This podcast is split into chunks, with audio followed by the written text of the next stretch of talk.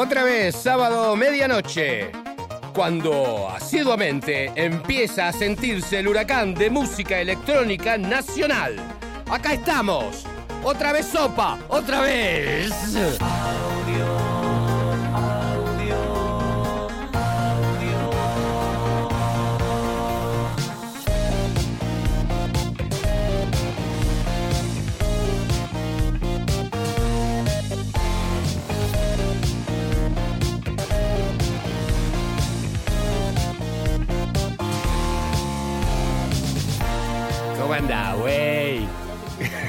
sí. ¿Cómo estás? Estábamos contando, estábamos contando anécdotas antes de grabar.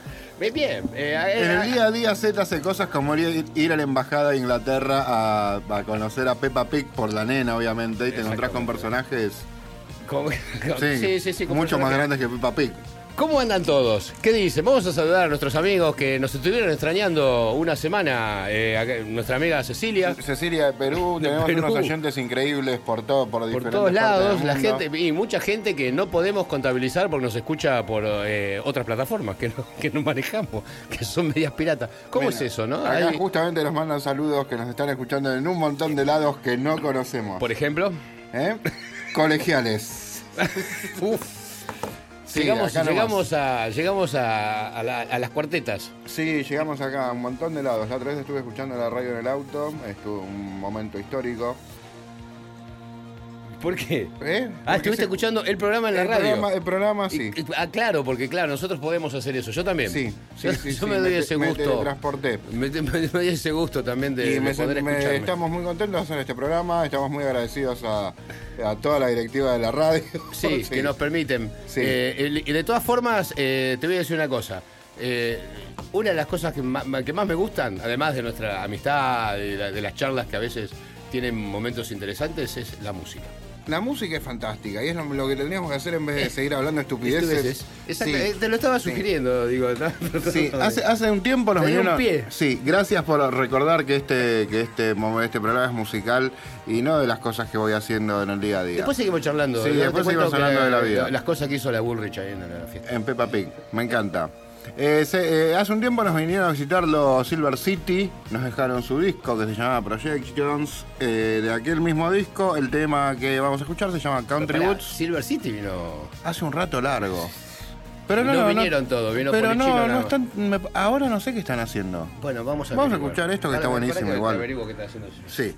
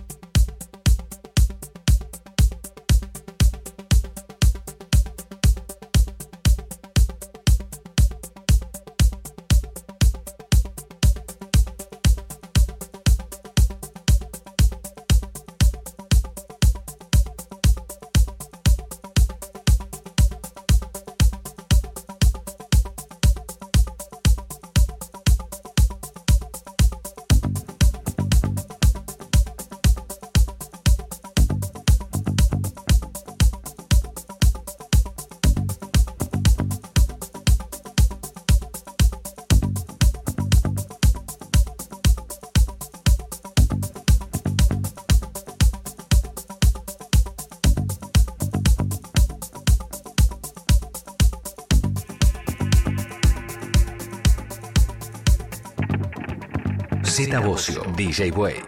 Audio.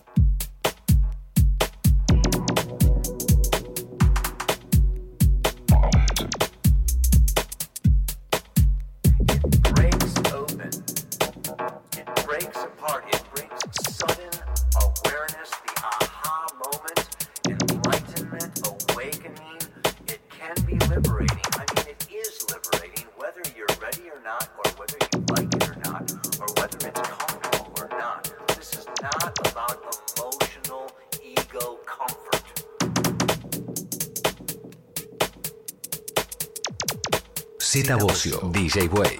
Audio.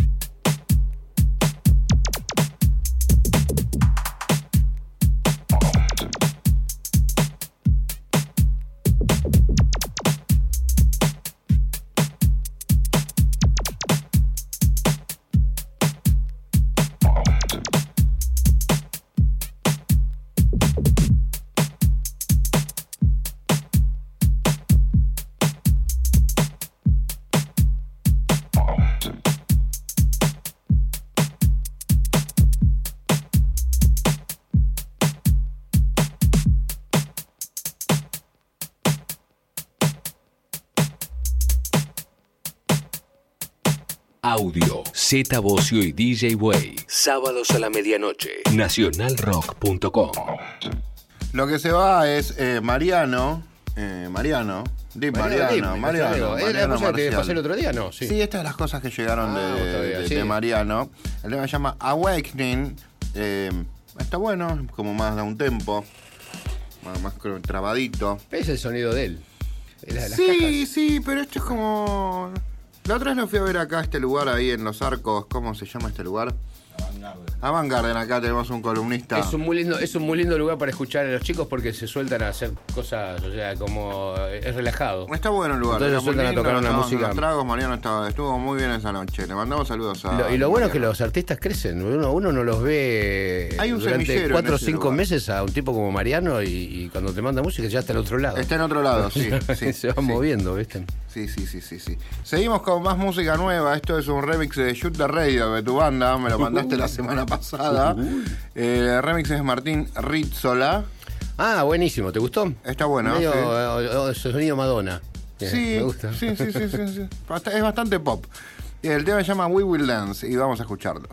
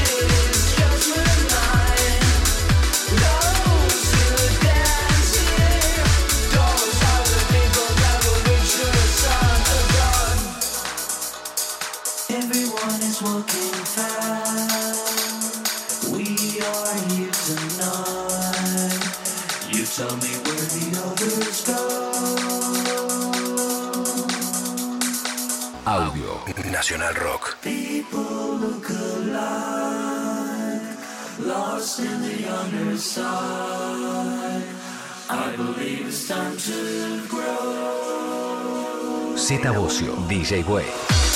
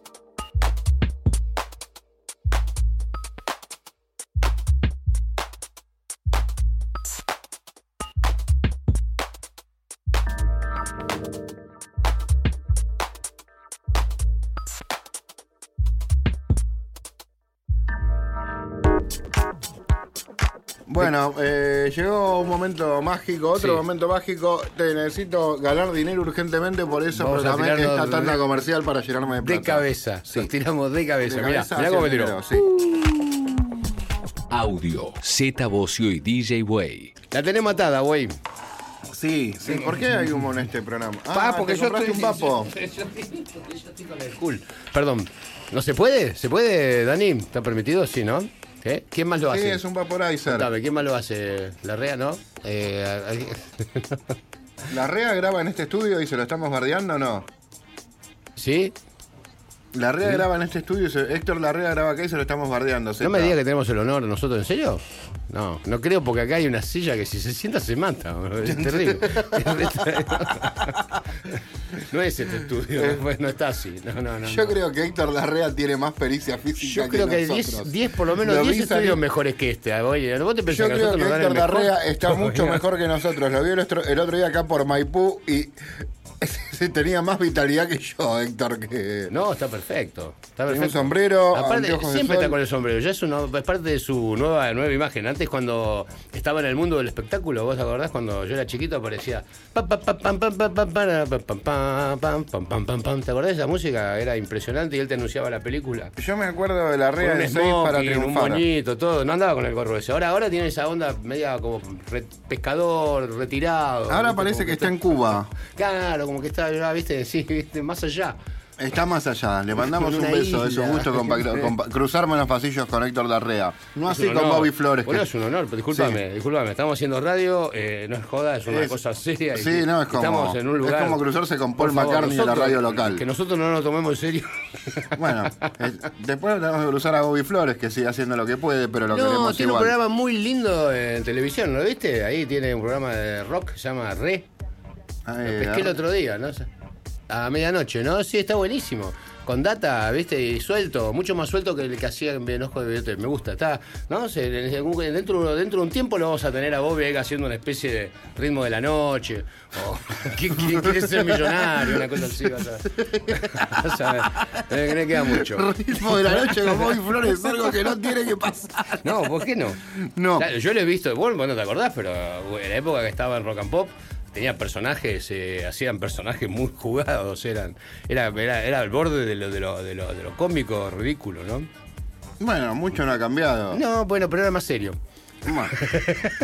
Sí, eso sí ha cambiado. Ahora sí, más serio, más, mejor, otra, Bueno. otra vestimenta. Tenemos un programa al aire eh, que habla de música. Por favor, Ahora por volvemos favor, a la sí, música después vez de, nos, nos colgamos, güey. de molestar a la directiva de la radio. Seguimos con Ignacia. El tema se llama eh, Agua y pertenece a su disco Alud. Como sin hablar interpretar toda tu gestualidad y recorrer al amanecer tu tempestad.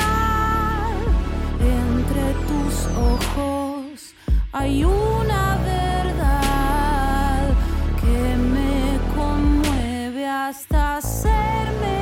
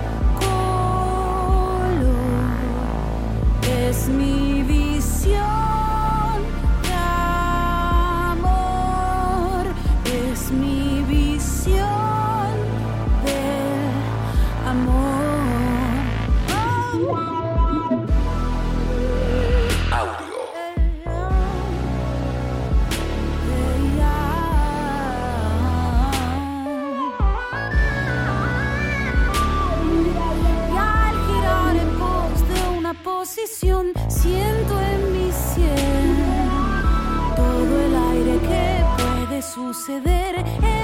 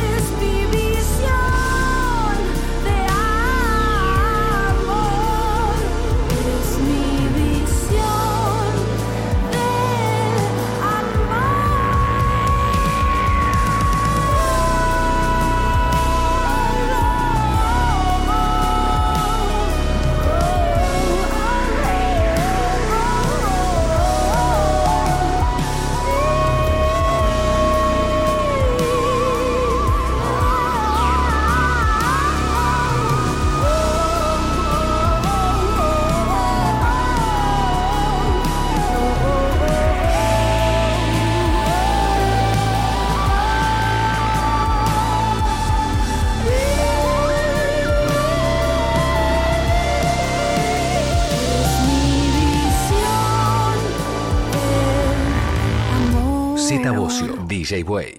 Audio Nacional Rock.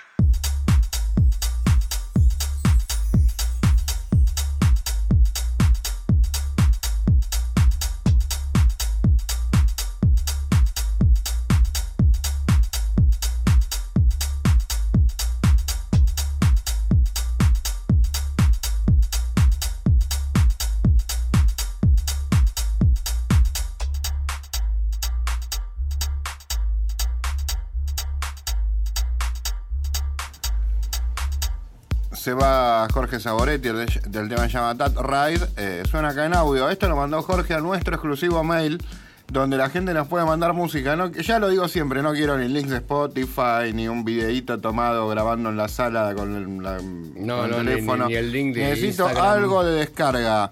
Sí. Necesito que me manden un archivo para descargar con una pequeña bio, info, data de quiénes Audio. son.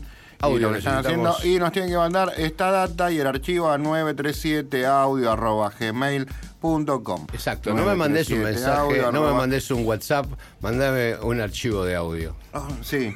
Por favor, un Sí, audio. porque si no, no lo puedo Mandame poner un acá, audio. loco. Déjense de joder, ¿Eh? sea más... Más Es lo, que, es lo único que podemos pasar. Es lo único que sabemos pasar, además. Porque no sé, no entiendo. Si no, ¿Dónde está la música ahora? ¿Dónde? Eh, En- en- la música está en Spotify, No, pero está no la una puedo nube, cargar de en una Spotify. nube, no está más en tu casa, en el- está en una nube. En una nube. Si, si corta internet, ¿qué haces? Si no te la bajaste, sonaste. Bueno, tenemos más música. Seguimos con Orfeu. El tema se llama Yoshitaka. Escuchá No- los discos viejos. Estas son las cosas que mandó Mariano. O sea que vamos a darle un poco de pelota.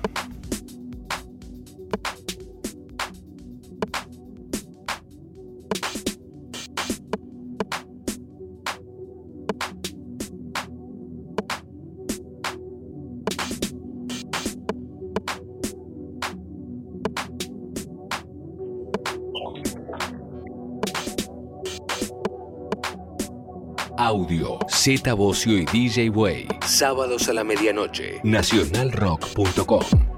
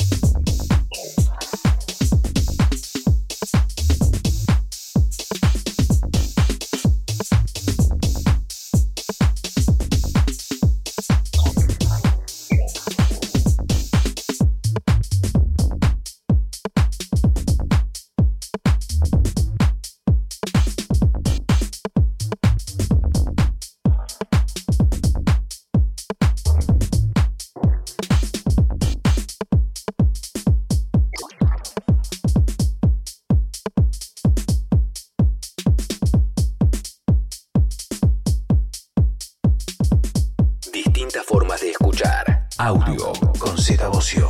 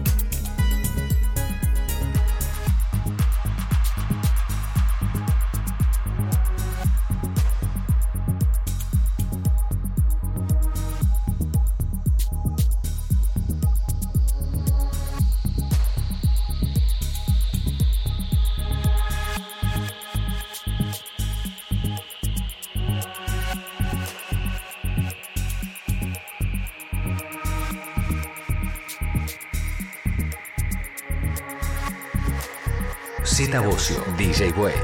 Audio.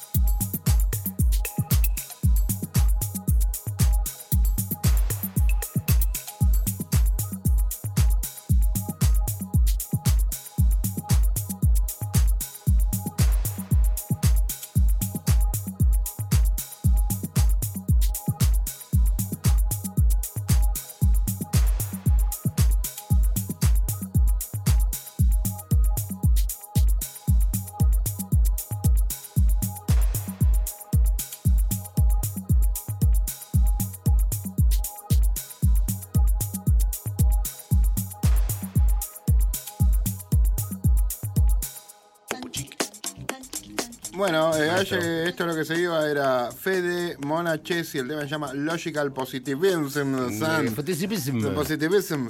Y el remix es de eh, el señor Rulo Lavinie.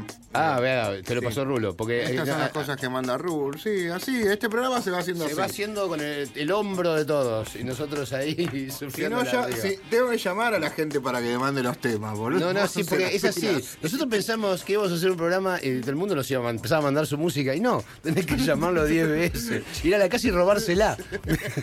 casi, casi. Es terrible. Pero bueno, vamos a la tanda y después tenemos unos invitados fantásticos en esta noche. Increíble. Distintas formas de escuchar. Audio con Z Bocio y DJ Way. ¿A dónde vamos a ir a parar, güey? Eh, ¿A, un- ¿A a dónde nos van a a dónde van a ir a parar todos los pendrive que se rompen? ¿Los tirás? ¿Qué haces? Porque eh, inmediatamente. ¿Qué hice- qué hiciste con un todos los pendrive CDs que vas por la corrompido, calle? corrupto puede corromperte los otros pendrive. ¿Los pones todos juntos? ¿Cómo los tenés a los pendrive? adentro de un Pensás que un corrupto, un corrupto te puede corromper a todos los demás, ¿sabías? Siempre, siempre. ¿Vos qué Es así. hiciste con los Los CDs va convenciendo en el cajoncito y los diciendo, che, negra, vení, Todos los vení". CDs promocionales de bandas que, que querían que los hagas famosos. ¿Qué hiciste? ¿Los, los guardaste Eh, eh, después de escuchar la banda, guardarlas todas en una carpeta que tengo en un hard, por si me, alguna vez me reclaman. Ok. Eh, los usados, los usados, ¿qué querés que haga? ¿Lo, lo deje para eso nada más? todos? Ok, Para eso son grabables y reclamables y borrables. Bueno, ha llegado un momento histórico. Un momento histórico, es verdad, porque nosotros que nos llenamos la boca diciendo que le ponemos el pecho a la Que difundimos, hay gente que viene haciéndolo- le hay gente afanamos la idea, sí, básicamente. Hay gente que lo viene haciendo desde hace mucho más tiempo y con mucho amor y mucha pasión y, y muy bien, muy bien. Y no se bien. han detenido y no han perdido siempre el no característico perdido- color es- violeta. Exactamente. Ustedes no saben de quién hablamos. Siempre que quieren saber algo, ¿a dónde van?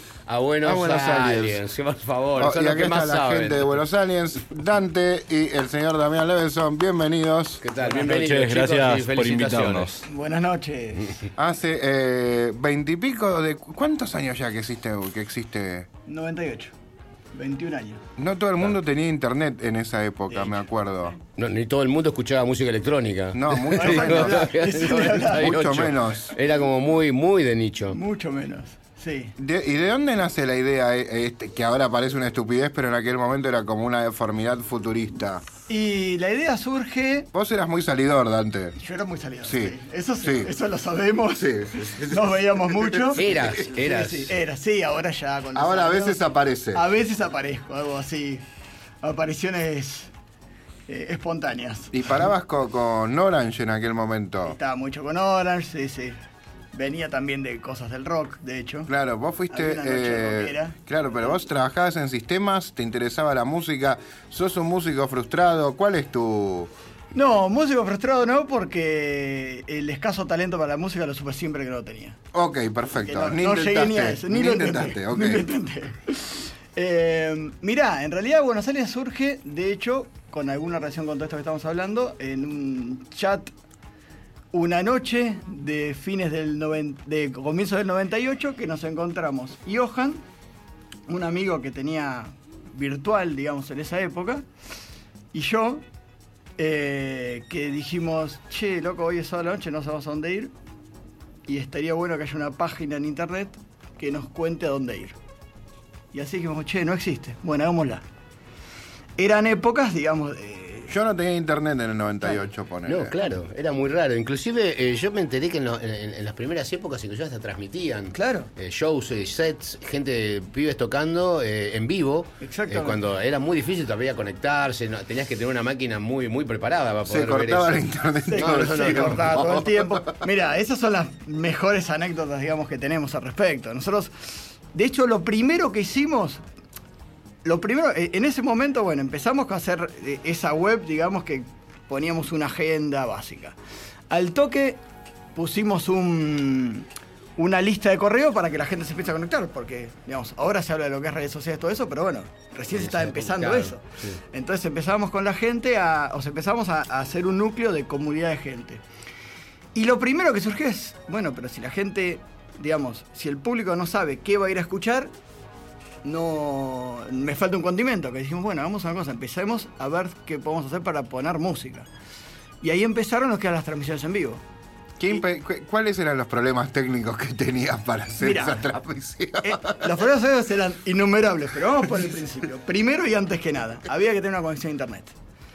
La conexión a internet era en el 99% por teléfono. Salvo que tuvieras una empresa que te tiraban un cable que era carísimo, cara, lentísimo, lenta y cara, lenta sí. y cara, y por teléfono. Entonces, por ejemplo, las primeras veces que transmitíamos teníamos que lograr un lugar que tuviera, o sea, teníamos que lograr tener una conexión a internet en ese lugar.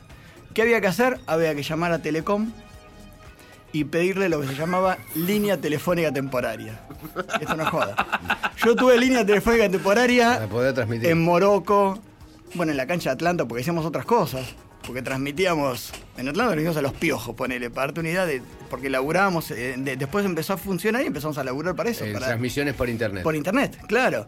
Eh, bueno, y no sé, y, y pedíamos líneas temporales. Entonces venía la Telecom, te tiraban un cable con una línea de teléfono que te daba tono, y ahí le ponías un modem y sacabas el audio. Digamos, sacabas audio en una calidad. Eh, O sea, transmitías con una cámara. No, audio. Audio nada más. Audio nada más. Y le- con la cámara teníamos, teníamos una camarita que lo que hacíamos era mandábamos una foto por segundo. Una cosa así. O sea, había una, una Había imagencita una de imagen de lo que estaba pasando, Exacto. que estaba pasando eso, pero en fotos, digamos. Claro.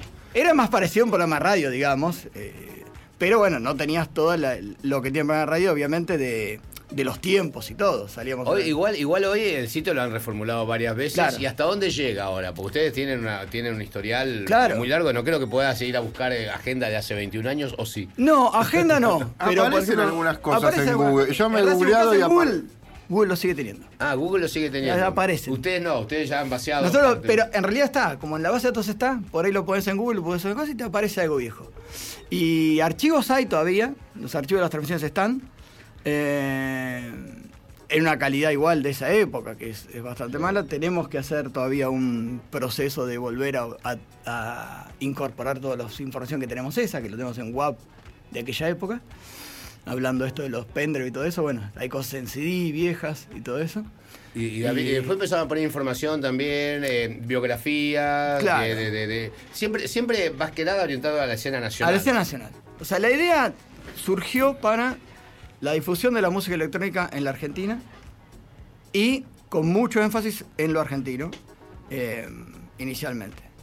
Bueno, nada, empezamos con las transmisiones, la historia que siempre contamos, que me traje tipo de machete algunos flyers que, había, que habíamos hecho en esa época, pero la primera transmisión fue en el diciembre del 98. Ah, bueno, hablando de eso, de la conexión, conseguimos en una época a alguien que nos prestara un lugar que tenía internet. ¡Wow! Imagínate, era algo muy novedoso. Y ahí hicimos las primeras versiones, en la terraza, acá muy cerca de hecho, en la terraza de Oval. Oval, claro. La terraza Oval, que es donde sí, estuviste vos, güey, en diciembre del 98. Sí, me acuerdo que yo le preguntaba a Orange, tipo, pero ¿qué va a ser eso? ¿Nos Claro. pueden escuchar por dónde? ¿Dónde sale? Claro. Y bueno, y en esa época, en diciembre del 98 tuvimos. A- el 2 de diciembre del 98 tuvimos a Zucker. Después lo Ah, tuvimos a- pero eso después te tuviste que ir a la casa de Zucker, El de ¿no? Zucker fue el único, fue el que no pudimos hacer porque no anduvo y no- lo hicimos en la casa de Zucker. Fue así. Eran como eventos. Era como un- evento. Como un evento, eh, lo que pasa es que pasaba por internet, Exacto. digamos, básicamente. Lo tratamos de decir, ¿viste eso que ahora hablan de Boiler Room? Bueno, Sí, era como así. Ah, Era algo así. Con flyer, bueno, qué locura, hacíamos ¿no? flyer, claro, porque claro. Que sabes cómo, por qué Y porque teníamos que la gente lo tenía que ver. Y, Exacto. Y, vos tenías que encontrar gente que tuviera también el Que Tenías que internet. promocionar la internet Porque- en el mano a mano. O sea, no- me acuerdo que en esa época decíamos, claro, decíamos Al que- revés que ahora, que es más- promocionas el mano a mano en internet. al revés. Nosotros queríamos ser la excusa por la cual la gente se conectara a internet. Claro. O sea, al revés. O Que sea, había un contenido interesante como para decir, como para "Che, decir, vale che, pena flaco, hace algo en esa computadora, ponete Claro. ese modemcito, ese aparatito y conectate que vas a escuchar ¿Cómo era algo. la programación de, la, de las primeras fechas? Mirala. Ah, Ahí lo tenés. Teníamos. Del Aqua, el relator de fútbol. Eh, 2 de diciembre, Javier Zucker, Breakbeat. 9 de diciembre, DJ Hernán Cataño, Tech House. Mira. Cataño ponía Tech House Tech ese House, momento. ahí Claro, ves. claro. 18, DJ Urban Group, Tecno. 23, Buenos Aires Frente Jungle, Drum and Bass, esos éramos nosotros. 30, Club Rayo, House. Ahí está, ¿viste? Hemos sobrevivido casi todos. Sí. Sí, sobrevivimos todos. Sí. Sí, bueno. ¿Viste? Estaba bien. Estaba muy bien. Así que bueno. En aquel momento tampoco había muchas más opciones que esas. No, eran las opciones Éramos- más importantes. Claro. O sea, tenías de los que eran más eh, históricos, llamémoslo, con un poco más de experiencia, que eran Zucker y Cataño, Urban Group.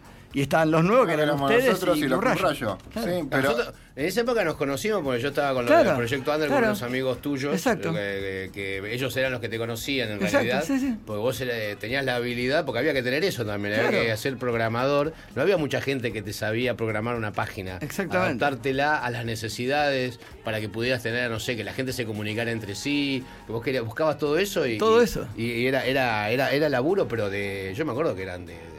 De tres, cuatro, cinco meses. de Sí, sí, de sí, sí, era laburo importante, No de era, no era una cosa de que te lo todo eso resuelvo se en fue 15 simplificando, días. ¿no? Sí. Y sí, ahora es distinto. Ahora es distinto. Además, lo que antes yo lo hacía solo, hoy ya obviamente es diferente. Se inventaron cosas nuevas, el community manager y todo ese tipo de cosas, obviamente, que, que cambian la situación. Hay un montón de máquinas, de, de- de- de aplicaciones que hacen el trabajo por vos, digamos. Hoy en Obviamente. día es como que ya. Nada que ver. Yo empecé haciendo webs antes de que, de que llegara internet acá. Porque antes de internet había una cosa que eran las BBS, que eran conexiones por teléfono a una computadora, digamos en especial. Y éramos, los, éramos pocos, digamos, los que hacíamos eso. Y compartíamos información entre nosotros. Entonces nosotros yo sabía que existía algo que era internet, pero acá todavía no existía. Claro. Entonces yo lo veía como... ¿A cuándo llegó el cable acá? No. Lo trajo Menem, creo. Y sí, bueno, en, de- re- en realidad internet llega... los Menem. Sí, sí, Sí, pero eso lo sí, trajo Menem. era lo esa época. Lo trajo Menem antes de que se fuera en el 90 y Y bueno, mira, el nove- 99, la- ¿no? la- o sea, Internet llega en el 95. El 95. O sea, Internet, digamos, para el usuario, sí. claro, para el usuario mediano. El cable ese a las toninas. Eh, claro, el cable no, es, es posterior al de las tolinas, de hecho. Ah, mira. Sí, sí, la tenés posterior. Pero en 95 llega lo que sería, se empieza a poder utilizar Internet para el usuario común. Eh, y, y yo ya en el 95 ya estaba laburando algunas cosas. Entonces ya en el 98 ya más o menos tenía un conocimiento, un ojo para... ¿Y para cómo fueron las etapas de Buenos Aires? A veces haber tenido etapas bastante raras, ¿no? Sí, sí.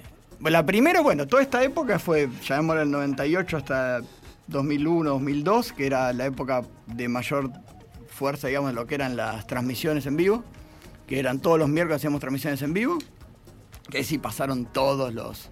Ya hasta Gustavo estuvo. Sí, sí, estuvo Gustavo más de una vez, pues estuvo con Ocio, Con Rocken. Estuvo con Rocken, estuvo pasando. No, con Rocken no llegó a estar. Ok. Porque era posterior. Pero estuvo cuando, y sí, cuando he hecho el disco de remixes de reversiones, vino a presentar el disco. No, no, no. eh, tuvimos varias cosas. Tuvo, me acuerdo, Melero, que fue como súper importante en esa época para nosotros.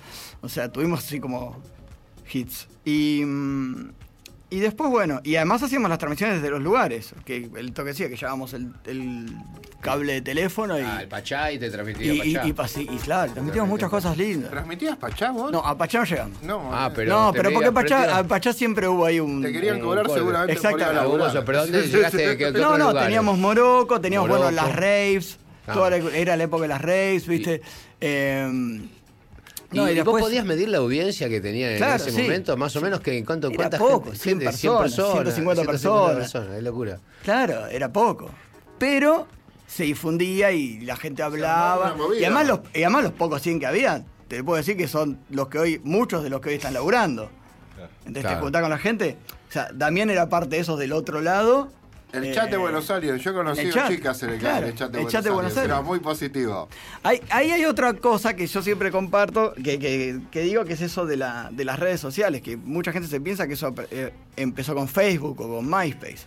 Pero, digamos, Internet, para mucha gente, lo que fue, fue una comunidad, digamos. No, del- yo me acuerdo, o Proyecto Under. Proyecto Under era eso. Le dimos las páginas a las bandas, que las bandas con, podían subir sus fotos si Exactamente. querían. Y de- inmediatamente lo que empezó a pasar fue que las bandas empezaron a hablar entre ellas, que ni lo, ni lo planeamos Claro. nosotros, y empezaron a organizar festivales, la de San Juan con la de Buenos Aires, a cambio de que ellos lo trajeran a Buenos Aires. Y, empezó, a- y empezó a pasar y yo che, mirá lo que está pasando. Y yo le decía, hagamos, hagamos una ve- compra-venta de instrumentos, así hay más tráfico de esto. Es que era, es que era así, Eh, o sea, ibas descubriendo que la gente usaba eso para comunicarse entre ellos después, ¿viste? exactamente. Lo que terminó haciendo las redes sociales es entender eso y además tenías que tener una masa crítica, Claro. porque tampoco había tanta gente. No, no, no. Nosotros con lo del tema de las bandas habíamos captado casi a 500 Claro. y pico, 600 bandas y era, era un grupete que ya, ¿viste? Ya empezaba. tenía un peso, claro. Y todos, todos con el mismo interés. Entonces eso ya les daba, ¿viste?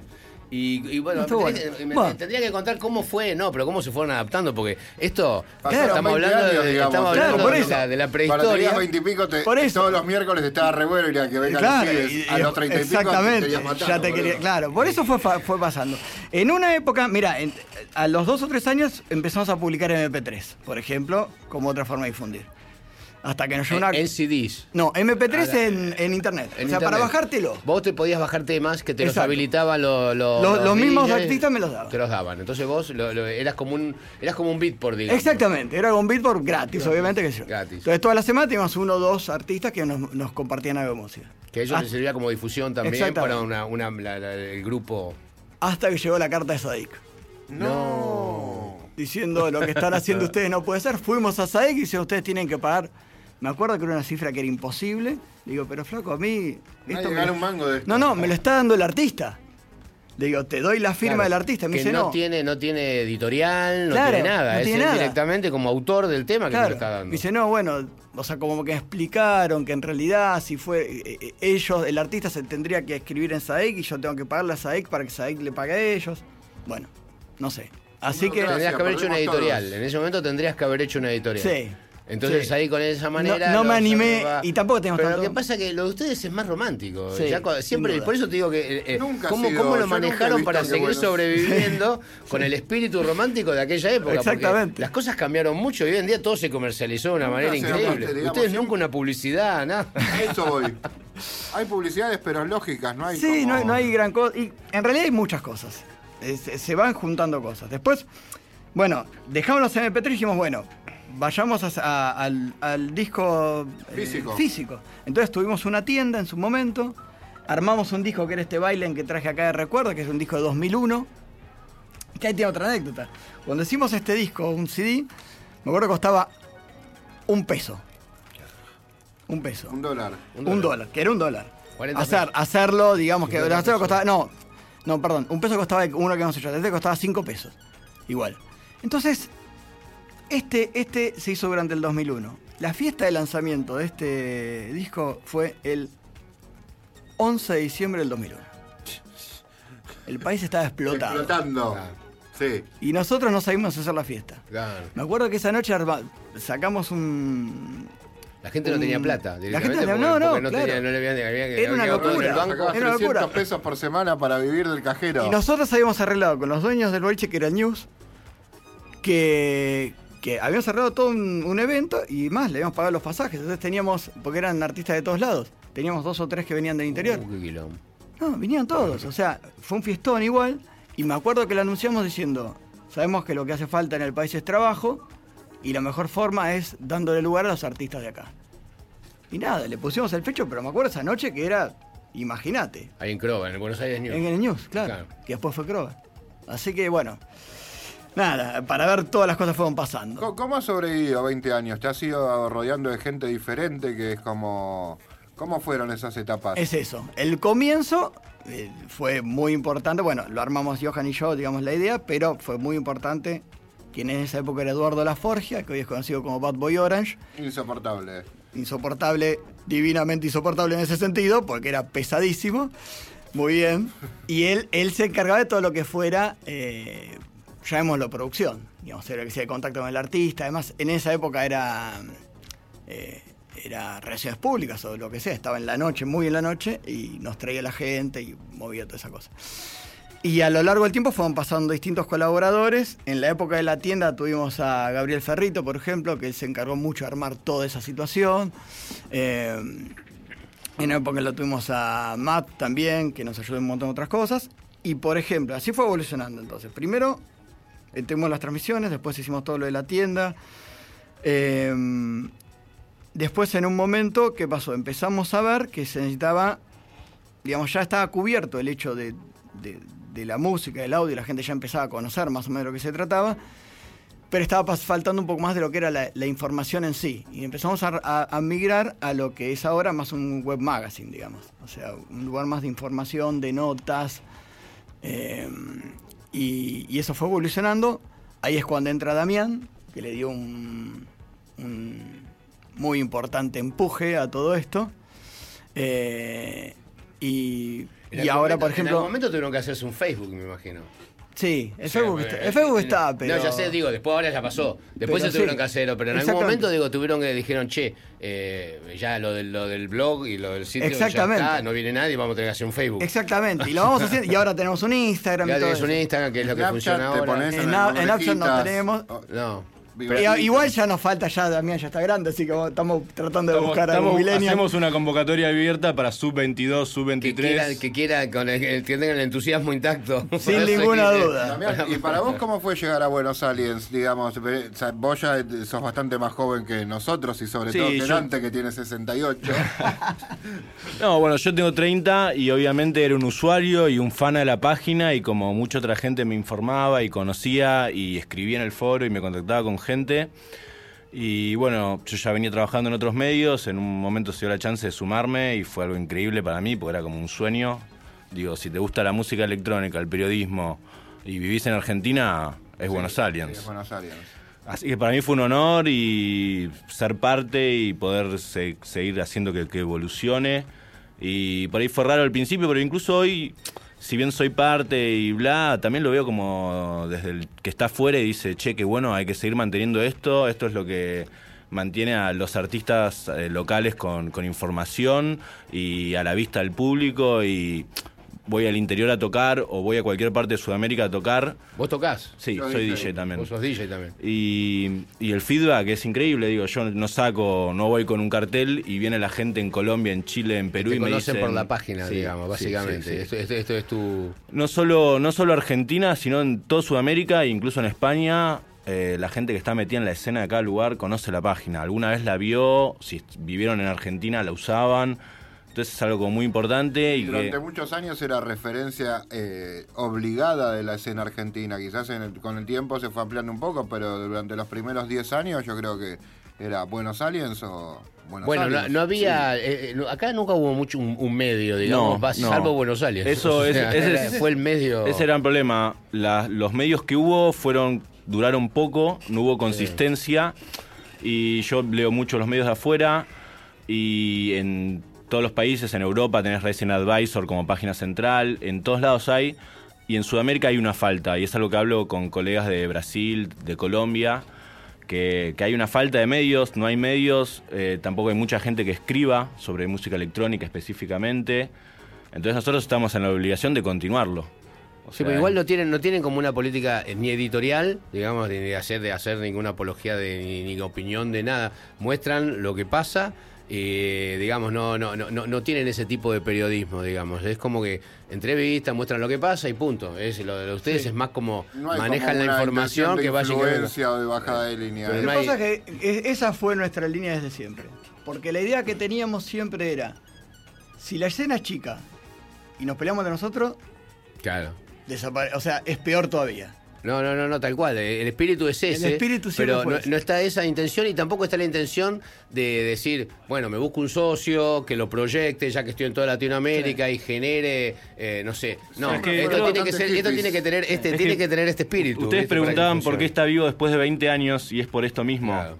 Eh, porque nuestro único objetivo es informar, mostrar música de artistas Claro. locales y obviamente si aparece plata todos contentos, pero no es el objetivo y sabemos que es difícil. Y que a lo mejor está por venir, porque viste cómo es este negocio que no Ah, tenés sí. que estar atentos siempre porque, mira, está cambiando tanto el hábito de la gente de escuchar música, que como decía antes, ya, ya viste, ya no escuchás más, ya no tenés los discos en tu casa, no los tenés que llevar, ya está todo en el aire, está, o sea, no sabemos, esto, esto es algo muy nuevo, no sabemos cuánto va a durar, a dónde va a ir, cuánto, cuánto va a cambiar, y en medio de todo esto, este tipo de proyectos son los que marcan la diferencia, ¿no?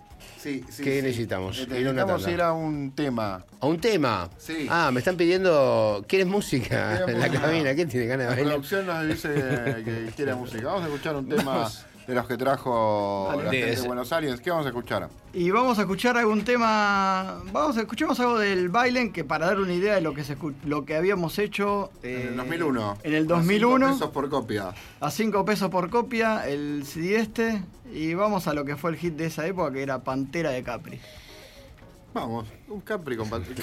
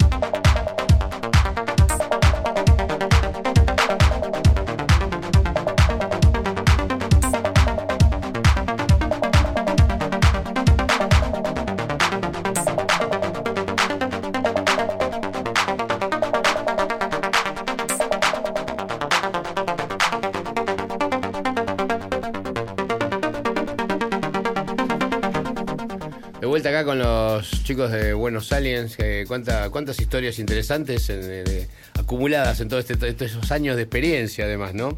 Estábamos hablando de, de- de, bueno, de cómo, cómo- cómo la utilización de las redes sociales hoy en día, cómo te puede permitir a lo mejor interactuar o, o sinergizar con otros con otras personas en el mundo que están haciendo algo parecido a lo de ustedes y eso de alguna, para ahí potenciarlo, ¿no? De alguna forma. Sí, sí, es así. Estamos empezando a tener cada vez más eh, interacción con otros. Bueno, ¿Hay siempre. sucursales de Buenos Aliens? Sí, eh, sucursales no tenemos. Informantes. sí, tenemos informantes, eso sí. Informantes que arman reportes. Corresponsales. Corresponsales, Eh, Exactamente, exactamente. que son, que son espontáneos, digamos, también. Sí, son amigos, son espontáneos, gente que, que se, se, digamos, se ofrece a ayudarnos también. Hemos tenido varios de esos. Está bueno, va pasando a todos. Hay una, anécdota que, pasó ahora, la semana pasada, que estaba contando que tenemos un, corresponsal que está que cubrió el evento de Afex Twin y Massive Attack en México. ¿Y qué pasó? Nosotros eh, siempre queremos eh, ilustrar con fotos. Entonces buscamos las fotos de, de prensa, digamos, del evento y estaban bien, pero por ahí nos faltaban algunas. Entonces dijimos, bueno, vamos a buscar en Instagram otras fotos. Empezamos a buscar, a buscar, a buscar, encontramos fotos que nos gustaron y seleccionamos algunas, que estaban bastante bien hechas. Entonces, por un tema de respeto, busco a la persona al Instagram que hizo la foto y le escribo por Instagram, disculpame, te pido por favor si, si es posible usar esta foto, qué sé yo. Súper bien, te, te agradezco, qué sé yo, me mandaron las fotos originales, la verdad estuvo buenísimo. Pero la historia no termina ahí. Entre todas esas fotos yo había publicado una a la que se me había perdido de dónde la había sacado. Porque había hecho como un research de un montón de fotos de un montón de lugares. Y la publiqué. Al otro, al, a las tres horas de estar El único publicado. que no le pediste permiso. Sí, me escribe un mexicano No. diciendo, che, la foto la saqué yo, está todo bien, solo quiero que pongas mi nombre. O sea, me llamó la atención la rapidez. Con que reaccionan Con hoy que en día, reacciona cómo- hoy en día- cómo están con alertas todo el tiempo y saben que. O cómo, y ¿Cómo hacen para identificar la foto de ellos? No sé, seguramente habrá sido, supongo que alguien publicó la nota nuestra, como el evento era en México, él entró a ver el evento que, al que había ido y vio, Y vio su, su foto. Claro, pero bueno, eso es algo Por ahí que... algún- la foto era, las otras eran de algún amigo de él. No sé, también puede ser. Pero no los había buscado en particular, digamos. Pero bueno, nada, e- es lindo tener esa cosa y que bueno, que además lo bueno es que hay muy buena onda en este tipo de cosas, obviamente, porque en general es toda gente que lo hace Hoy, de corazón. hoy en día en la página tenés, eh, está el blog todavía, porque es, es como vos decís, es como una especie de, de, de, de- de- de magazine, sí. digamos, ¿no? O sea, Es una institución. una institución. O sea, es ahí, ese es el centro. Pasó, pasan las redes sociales, van a pasar todo lo otro, pero el blog va Es que-. Nosotros seguimos estando. El punto es ese. Hace un par de años apareció Facebook, rompió todo. Facebook ya pasó. El, el interés, el caudal de tráfico de Facebook ya pasó. Hoy se puede decir que está un poco eso en Instagram. Eh, pero todo cambia, es todo cíclico. Y yo por lo menos tengo la impresión, por lo que veo, de que en cualquier momento lo que van a volver son las webs. Son las webs, claro. Eh, por ahí aparece alguna red eh, social nueva, no lo sé. Pero en algún punto yo creo que lo que siempre va a quedar son las redes. Digo, nosotros tenemos un registro enorme de eventos, de notas, de entrevistas, y eso está ahí. Si googleás, está ahí. Digo, no es que si se cae Facebook no está más. Eso, por eso es lo importante que esté ahí, que esté en, formato web. Sí, las redes sociales están trayendo un grave problema en lo que es la información en el mundo, el gran cerebro mundial, que es que al mostrarte la información muy acotada y muy dentro de lo que es tu elección, eh, te perdés un montón de otra información que desaparece. O sea, las notas de Buenos Aliens de hace 10 años siguen estando. Y alguien que quiera ahora escuchar algo de hace 10 años, de hace 20 años, puede llegar a hacerlo. Eh, por Facebook vos tratás de encontrar una foto que publicó tu amigo hace dos semanas No lo encontramos. y aunque sea tu amigo, no lo Claro. encontrás más.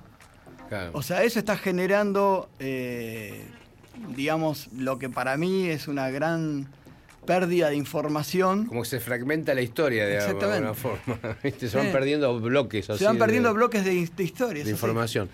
Eh, y, y bueno, pero estábamos, le Bueno. estaba diciendo, están, están con esto, eh, la página funciona como agenda, Exacto. tienen entrevistas, como me decís, co- coberturas de cosas que ocurren en, otro, en otros lugares, sigue estando el chat, siguen Sí. haciendo discos, como ¿para dónde, No. ¿para dónde apunta? No, el chat no está más. ¿Cómo no está más el chat? El chat el chat de Buenos Aliens, es lo único que quería hacer. El chat no está más.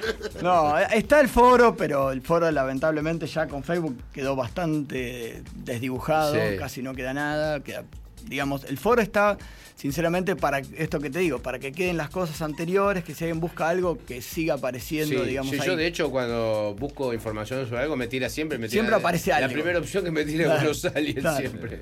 Eso está. Ahora, eh, lo que estamos haciendo, o sea, el- el- la última novedad, llamémosla así, son los podcasts que estamos publicando, que en realidad son sets que nos graban los artistas especialmente, que ahora próximamente vamos a tener uno del Buey. No, yo Eh, tengo nota, no tengo C. No, Güey nos debe una entrevista. Bueno, pero la de, de Ah, mirá que acá ¿eh? viene Ya- la- ya que contra- estamos- contraprestación. Ya que estamos, comprometemos a Z para ¿Cómo una no? entrevista por supuesto, también. por supuesto. Por supuesto. Un honor, un honor, sí, por supuesto. Y bueno, Va a haber y- transmisiones, tenés que hacer unas transmisiones en la casa de en- Boulogne. En algún momento vamos a hacer Recrearlas. ¿viste? Claro, Ah, ¿viste? Porque ahora, ahora se pueden Pero me ver da en miedo. el me da- teléfono. me Ahora da- se pueden ver en el sí, teléfono. es olvidate. Olvidate. Hoy, yo, que tenía que transmitir con cable de teléfono. Imagínate que vas a cualquier festival hoy, cualquier recital, y ves que un pibito con un Facebook Live está así transmitiéndolo. Se me cae el lagrimón. Cuando, cuando ves the Room, No, ¿qué, qué- qué sensación tenés? Diez años después. ¿Por qué llegamos tanto antes? Pienso. Bueno, a ¿Por veces. qué no eh, pusimos minas a bailar atrás? a veces, a veces, a veces llegar, a veces, a veces estar muy adelantado eh, Es que eh, es eso, es tan, contraproducente como llegar muy ¿Quién tarde. me quería ver a mí? Todos Llegamos mucho antes. Sí, sí, sí, sí.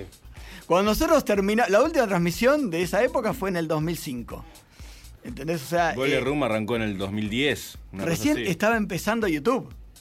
Para Claro. tener una idea. Sí, o no sea, había- o sea, era Sí, imposible. la gente miraba televisión, todo, no, no, hoy cambió todo, Cambió hoy ya todo, cambió todo. claro. Y, y en el medio, bueno, nada, eh, en el medio hay que o, o desapareces o, so- o- o te mantenés, o qué sé yo, te convertiste en otra cosa que a lo mejor no era lo que quería. O sea, hoy en ¿Qué día no tenías más, no tenías más propiedad de lo, de- del sitio, ¿viste? Sí, Era cualquier cosa. Es que a mí, a mí me da miedo eso, porque Claro. tampoco quiero ser. No quiero dar ejemplos, pero hay un montón de lugares o que uno identifica, o medios que uno identifica con determinada cosa, y bueno, tuvieron que cambiar porque. Exacto, adaptarse, para poder para poder eh, entrar veces- dentro del juego ese y se desdibujó el Demasiado. espíritu ¿no? de, de lo, de lo que vendían, de lo que querían proponer. ¿no? Claro. Hay algunas cosas que no entran a Buenos Aires, ponele EDM, no llega a Buenos Aires. E- algún- Ese es otro punto importante de lo que hablábamos anteriormente. ¿Qué, ¿A qué Buenos Aires le dice que no? otra, Porque- otra de las razones por las que Buenos Aires sigue activo es porque siempre fue totalmente abierto en cuanto a estilos y no fue sectario. Digo, yo pongo notas o entrevistas o set de DJs que no me gustan, pero en Buenos Aires tiene que estar todo lo que refleja la escena nacional. Hay algunos límites. EDM, EDM, de hecho, tuvimos alguna discusión sobre poner o no. ¿Cuál es el límite? Sí. Pero- meme, podemos ver, meme buquet que pone pipiri, eso me- no es Buenos Aires. Es que, es que ahí Es está. como Steve Aoki, no, no sería. No, no, No. Ese, es, ese es el límite. Ese es el límite. Sí, hay un límite ahí. Igual, Bueno, yo, es- yo tengo, mira, yo tengo una. se- está dentro del tecno. Está dentro del tecno, por Está dentro eso. del tecno, es un sitio de tecno. Yo ¿viste? tengo una. Hay que, hay yo que creo que decirlo. tiene- sí, ¿Cuál sí. es el filtro? No, el filtro para mí es la actitud. Es algo difícil. Pero yo doy este ejemplo, que son los decadentes. Claro, los decadentes no son ¿Qué la mosca. No son la mosca, No claro. son la mosca. Claro. Es exactamente eso. Sí, sí, los decadentes es rock y no, flaco, no, No, es rock. pero está es bien. rock. Pero sí. Sí. es rock, sí. Pero es rock. Pero es rock, sí, es muy sí. respetable. ¿Entendés? Es rock. O sea, Sí. hay, eh, yo pienso, siempre que pienso en, en si lo in- incorporo o no, pienso en eso. Entonces ahí vos tenés un Guetta y una Oki, y por ahí Guetta lo meto más adentro que una Oki. Sí, completamente. Pasado por ahí. que Tiene un pasado, tiene real. una actitud, tiene, viene de un lado. Sí, ¿entendés? sí, sí, sí, sí. Viene de un lado, tiene un, un trasfondo por un lado.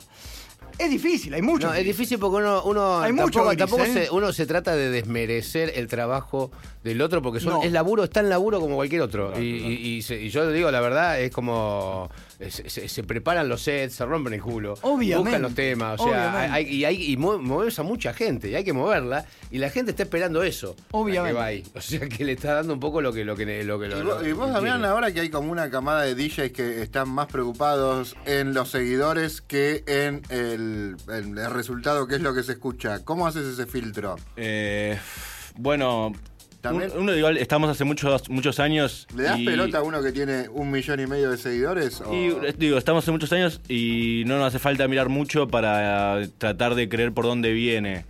El, si tiene mil seguidores, o un millón de seguidores, perdón, pero la música está buena, adentro, buenísimo. Ahora, el que ves que tiene un millón de seguidores y fotos y no tiene un track publicado, y no. No, o sos modelo o sos DJ. Sí, sí, sí, sí. Todo no se puede. Pero tenemos la discusión, ¿eh? En su momento fue, o sea, por ejemplo, en su momento nos, nos proponían, por ejemplo, que tenía que participar Miranda.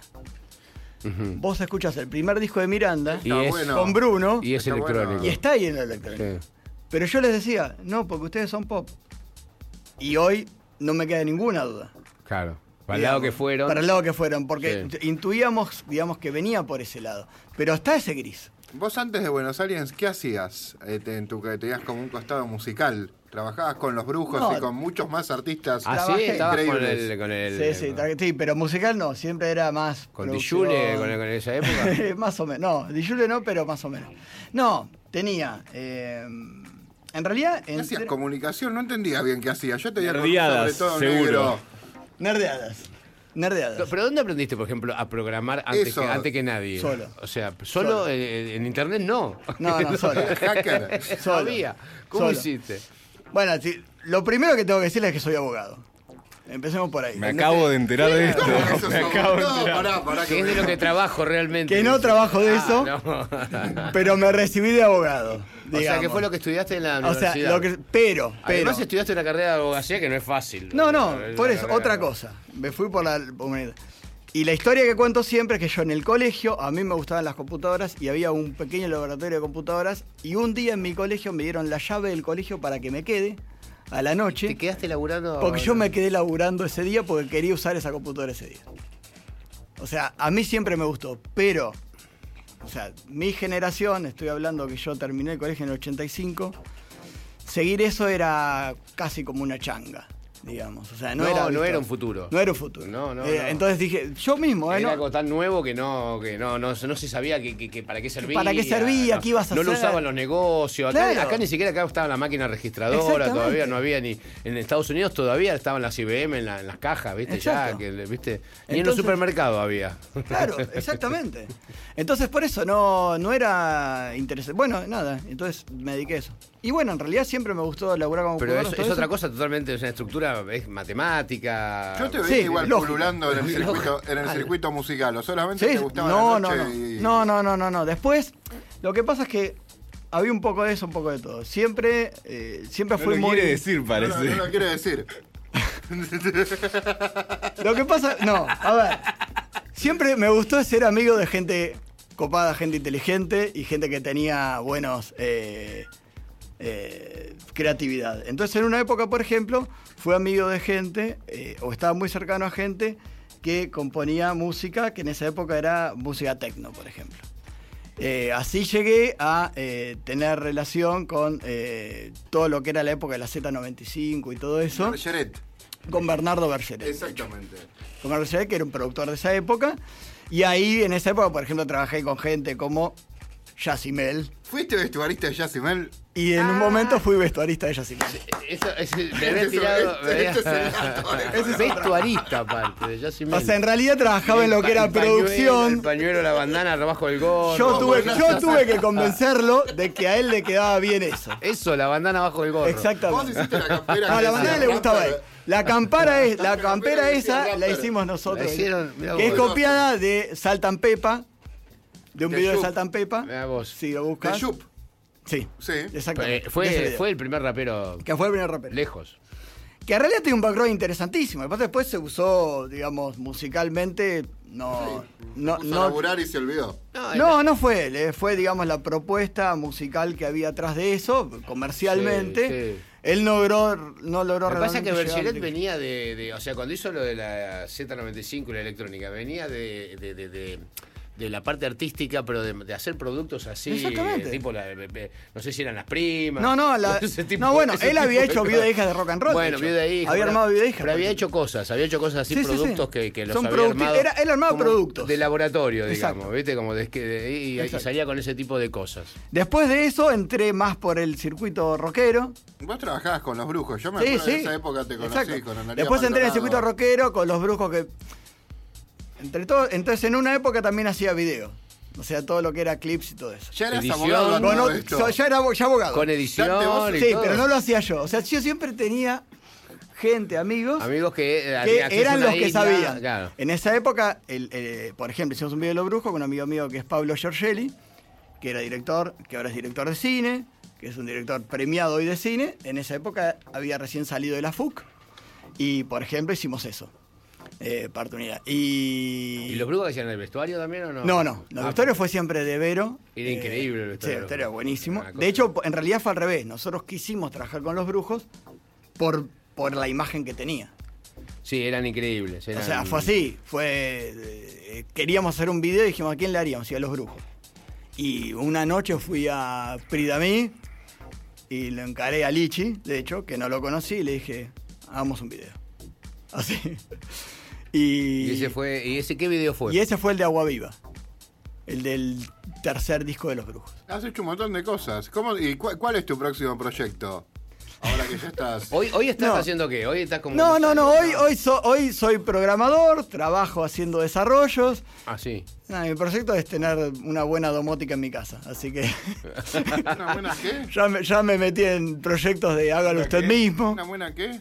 Ro- robótica. Domótica, Ah, estoy armando domótica. todo lo que es domótica Todo lo que es. con elementos ¿Qué es de... domótica? Yo, No, eh, no, que, es- que, que llegar a tu casa y que se prendan en las luces todo- y todo eso. ah, como toda la casa, la casa inteligente. La digamos. casa inteligente, bueno, de hacer eso con cosas muy baratas. Con cosas, o sea, como low cost. Low cost. Eso es lo que, por ejemplo, si vos me preguntás, hoy que me interesa, hoy me interesa eso. ¿Y qué música escuchás vos? Que es lo que más me, me interesaría saber. O sea, con una Porque latita yo te que veo se en, cae en lugares muy raros. ¿Eh? ¿Qué música escucho yo? Mirá, eh, sí, voy a lugares raros. Sí, más o menos, ¿no? Obviamente la electrónica es lo que más me interesa y me sigue interesando. Eh, hay algunas cosas de rock que me interesan. Eh, si te dijera hoy lo que más me puede, qué sé yo, de, no nuevo, pero digamos, de lo creo que esta parte, lo que más me interesó fue Catupecu, por decirte algo, Ok. eh, musicalmente. Y, Eh, y, DJ y electrónica, ¿quién irías a ver? ¿Quién te mueve? ¿Quién te, Y quién electrónica lo que más me movió en una época y hoy, no sé, hoy ya no me mueve tanto fue gente como Richie Hotting, por ejemplo. ¿Entendés? Más por ese lado, siempre fue lo que más me interesó. Eh, pero qué sé yo. eh, eh, la otra vez nos encontramos con buen en el Rogers. Ah, nos encontramos Claro, ahí, sí. para darte una idea, estaba, sí. estaba haciendo memoria donde te había visto, pero por ejemplo, Claro. ¿entendés? O sea, La buena música, básicamente. sí, por creo lo que hay distintas formas de ver buena música. Sí, sí, sí. Es así. Buenos Aires, en las 3, 4 de las transmisiones que más te divertiste. que más me divertí, la tuya me divertí bastante igual, Yo que fue, cantando Yacimel siempre. Fueron- me fueron- de las memoria, primeras. Es como... que fue de las primeras. No, no, hubieron transmisiones históricas, qué sé yo. eh, lo que pasa es que en, realidad no sé si me divertí en casi ninguna, porque yo siempre lo tomé más como algo- mucho. Siempre estaba laburando, siempre lo tomé como algo ¿Y serio. cuál fue? ¿En algún momento dijiste voy a mandar todo al carajo y que, se- que esto termine ahora? Y algún día que Eduardo llegaba tarde, que, que teníamos esas cosas. No, bueno, me acuerdo, de momentos malos me acuerdo un día que no habíamos, que se nos había caído el artista y me acuerdo que era un miércoles que no hicimos transmisión, me puse re mal, re mal. Como si tuviera 26 pico de puntos Claro, de rating. claro, como que era re importante. Y, y ese día dije, no, para que esto siga, que lo pienso hoy, no me tengo que que hacer tanta mala sangre. Y eso creo que es uno de los... De los de aprendiste, que de lo aprendiste en esa de lo que que- logré hacer. O sea, tengo que hacer esto, tenemos que preocuparnos, tenemos que ocuparnos. Sí, tenés que obsesionarte, pero tampoco sufrir si las cosas no. Exacto. Sí, sí, Entonces sí. hubieron, momen- hubieron momentos en la época, ponele post-cromañón, que era terrible. No teníamos obviamente fechas en la agenda, había toda una situación muy Sí, triste todo, ¿viste? Era una situación muy... Y ahí cuando pasó lo de Time Warp. Y lo de Time Warp ni hablar. no se parecía. Claro. Sí. Fueron situaciones muy difíciles. Entonces, la idea es decir, bueno, está bien. Ahora. ¿cómo la ves? La- está, está, lo que está pasando en Buenos Aires dentro de todo está bueno, ¿no? está bueno. O sea, está recuperando lentamente, están viniendo artistas, Sí. la gente sale, se divierte bien, nichos, hay que era lo que no pasaba antes de Time Warp, que era como Eso es estaba verdad. muy capitalizado, es como Sí, que ha tenido sí. que volver al lugar. Eso es verdad. Hay varias gente trayendo artistas de todo Sí. tipo, hay gente más under que viene también, ¿viste? Sí, artistas internacionales nunca dejaron de venir, nunca. Ha habido más o menos. Eh, lo que siempre costó es una cuestión estructural para el underground. Más con Cromañón y todo lo que significó. Lugares, digamos. Sí. Lugares, un mini club al que vas cualquier fin de y sabes que hay buena música, en el que hay un respeto entre el público y diversidad sonora también. Yo a veces pienso, digo, Buenos Aires es una ciudad gigante con cantidad de millones de personas, con turistas todo el tiempo, y en algún punto, en ese sentido estructural, veo menos escena que ciudades mucho más chicas y eso me parece muy loco, Sí. muy loco. Igual ustedes, por ejemplo, no- nunca nunca una, un apoyo, o sea, nosotros la electrónica siempre es como la- la- el patito feo, ¿no? De la de la música, de, cultu- mucho, de la cultura, digamos, ¿no? No es algo que pareciera no formara parte de la Es- cultura. es increíble. Es increíble, ¿no? Que Porque no sean tan necios, tiempo. porque, eh, mira, o sea, ustedes son la mejor muestra de que 20 esto ya viene desde el noventa y pico. Exacto. Y hay artistas, pero grosísimos a nivel internacional, que y, y no pues, somos capaces de tomarlo en cuenta como algo serio, como armar un lugar en donde las cosas puedan ocurrir bien, ¿viste? Vemos noticias todo el tiempo que, por ejemplo, en New York el alcalde nombra un ministerio especial para la noche y para fomentar todo lo que es la cultura nocturna, lo mismo en Berlín, lo Es mismo una en industria Londres. que produce Claro. muchísimo Mucha plata. mucha plata, turismo, eh, etcétera. Y, y Buenos Aires es una de las ciudades. Hemos ganado en la última entrega de premios. representantes. Ganamos, ganamos Sí, el- cuando ganó Cataño, ganamos el mejor público. Exacto. Con todo el quilombo que tenemos, seguimos siendo el mejor Yo creo que seguir saliendo acá es más divertido que salir en Europa en un punto. Eh, sí, sí, Claro. pero, pero si estuviese un poquito más cuidado, todavía sería mejor. O sea, no, no le dan ni cinco de bola. Nosotros estamos haciendo este programa porque se nos ocurrió a nosotros, ¿no? Porque fue un requisito Claro. que hubiera un programa de música electrónica dentro de National Rock. Es algo que salió de nuestra... Y ustedes están haciendo esto porque se lo ocurrió a ustedes, pero no hay nadie que, que, que- o sea, Que se no, sé, tome. no logramos que, que nos presten atención o que El nos den bola, más ¿no? claro, el ejemplo más claro es la falta de sponsor.